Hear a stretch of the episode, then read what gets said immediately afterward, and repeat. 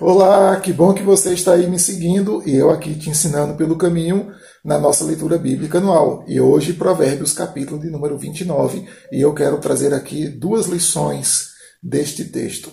Primeira lição, que está no verso de número 4, diz assim: O rei justo traz estabilidade ao país, mas o amigo de impostos o leva à ruína. Salomão está mostrando de que quando um rei, como um governante, ele impõe e ele quer sugar as forças, as economias do seu povo, ele simplesmente tira a estabilidade. Então, ter muitos impostos não significa que teremos um país rico, um país estável e de muitas coisas.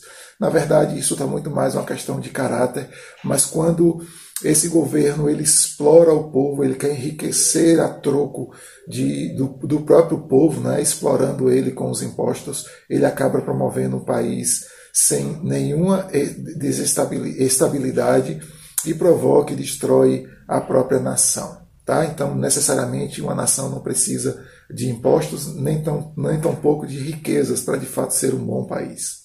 O outro, o outro texto aqui, que é o verso de número 27, vai nos ensinar que para os justos a pessoa iníqua é abominação, e o reto em seu caminho é abominação para o ímpio. A, a, gente já falou sobre isso aqui, né? sobre a questão de quanto a impiedade é prejudicial, traz prejuízo para si próprio, traz prejuízo para outros, para a família, para toda a estrutura.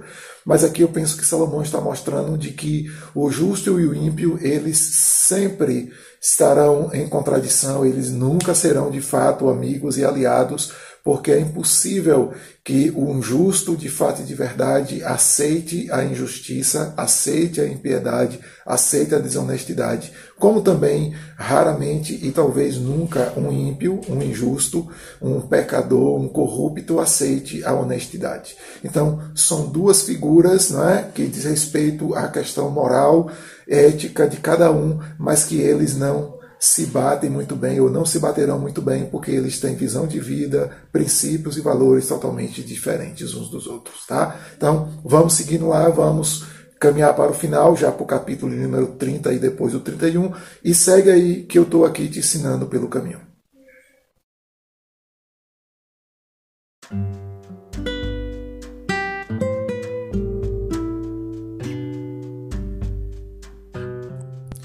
Roberto Sóstenes, pastor na Igreja Batista de Barra, no oeste da Bahia.